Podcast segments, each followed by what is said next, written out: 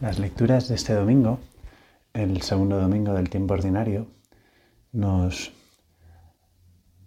creo que nos pueden servir para nuestro trato con el Señor, mm, para una, una disposición que hay que tener siempre. Seguramente pues de las primeras cosas y es la actitud. ¿Qué actitud tenemos frente a, Dios, al encuentro con el Señor?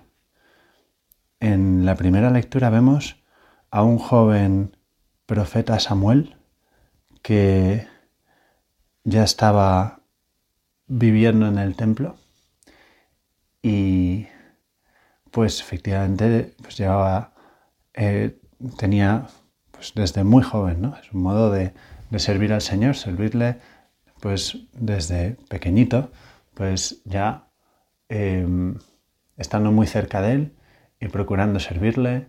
Y bueno, en el caso de Samuel, pues, pues eso. Eh, antes de conocer cómo es esto de rezar, de tratar al Señor, él ya servía en el templo. Pues estando en estas, el, Señor eh, le llama, Samuel, Samuel.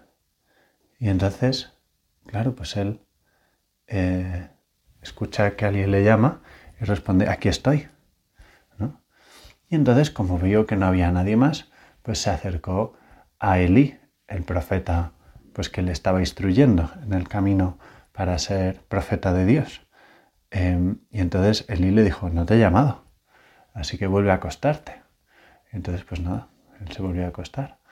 Y le vuelve a llamar el Señor de noche, ¿no? Pues, y, Samuel, pues hace lo mismo. No hay nadie más que Elí, pues, pues nada, voy a Elí.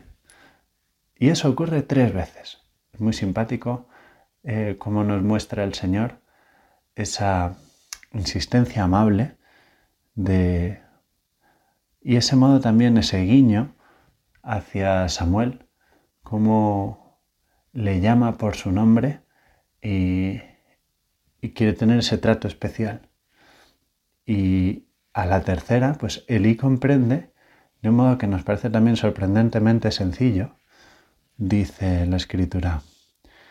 Comprendió entonces Elí que era el Señor el que llamaba al joven, y dijo a Samuel, Ve a acostarte, y si te llama de nuevo, di, Habla, Señor, que tu siervo escucha. Y así ocurrió. Una cuarta vez, ¿no? Samuel fue a acostarse en su sitio. El Señor se presentó y llamó como las veces anteriores. Samuel, Samuel. Y respondió Samuel, habla, Señor, que tu siervo te escucha. Y no sigue la escritura, como diciendo, esta fue la primera vez que Samuel comprendió pues como Dios habla, bajito, a veces en momentos en los que no nos espera, pues, está durmiendo, pues ahí también puede llamar el Señor. Em, y, y ahí, pues, llama por tu nombre. Y para responder de algún modo, Dios está respondiendo a esa actitud que tiene Samuel de estar como muy dispuesto. Se levanta tres veces de noche y hasta una cuarta. La cuarta es cuando ya sí eh, responde directamente al Señor y no despierta a Elí. Vemos, por otra parte, en el Evangelio otra actitud también pues de la gente que busca al Señor, de los enamorados del Señor. Pues esto ya suponemos que eh, son eh, más mayores. Los apóstoles, en este caso, em, tenemos a dos discípulos. Que pues son Andrés y Juan, que ya seguían a San Juan Bautista.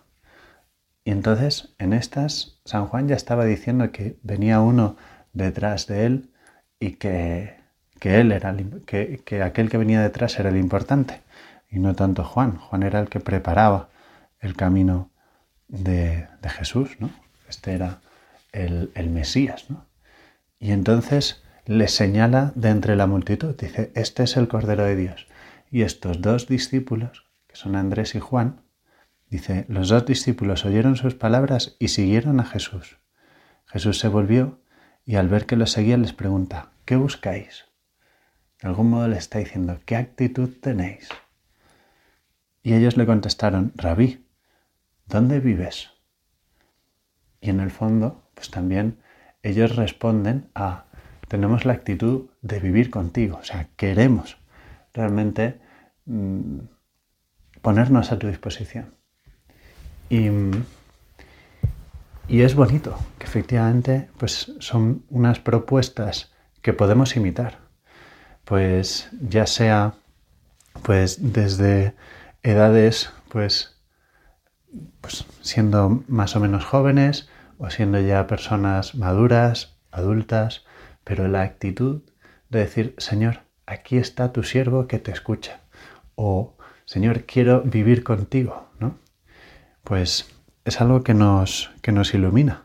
las palabras de, estas lecturas nos ayudan a esa actitud previa, como digo, para poder recibir luego todo lo que quiera decirnos el Señor. Tenemos que estar en una disposición de escucha, de querer ponernos en camino, de querer em, estar a lo que Dios nos pida, de noche, de día, em, haga frío, haga calor. Em, es bueno que también pues, en este eh, inicio, ¿no? Pues tiempo ordinario, inicio de año, enero, pues estamos en un momento muy bueno para tener esa actitud decir, Señor, em, ¿qué quieres de mí para este año? Em, y, dime lo que sea que tu siervo te escucha. Tener una actitud, en el fondo, de espíritu joven. ¿No? decir, bueno, ya me las sé todas. Yo ya, pues, sé cómo rezar. Yo ya, pues, sé em, qué cosas puede esperar el Señor de mí y yo del Señor entonces, pues perdemos un poco ese brillo, ¿no? No nos dejamos sorprender por las cosas que pueda decirnos el Señor. Qué importante que cada vez que vayamos a la oración volvamos transformados, volvamos cambiados, volvamos mejorados. Si vamos a la oración un poco, pues eso, como tristes o cansados o, em, pues eso, grises un poco, pues que la oración sea nuestro motor realmente, ¿no? Señor, ¿qué quieres de mí? ¿no? Entonces esa actitud eh, tan positiva, pues conseguirá el Señor porque precisamente queremos exponernos a su disposición, la acción de, de, Dios en nuestra alma, la gracia de Dios, pues tiene ahí buen terreno para crecer, para fructificar, para darnos luces, para confortarnos, para asegurarnos el, bueno, pues eh, si tenemos alguna zozobra, alguna dificultad que estamos atravesando, confiar plenamente en el Señor, que lo tenemos tan disponible. Pues son unas lecturas, como digo, que nos ayudan mucho a, enfocar este año y también, bueno, pues em, las disposiciones de, ser generosos con lo nuestro, que en el fondo es suyo, en el fondo es de Dios. Son, todo lo que tenemos es, eh, pues son dones que Dios nos permite administrar. Y el don más inmediato que tenemos es nuestro cuerpo.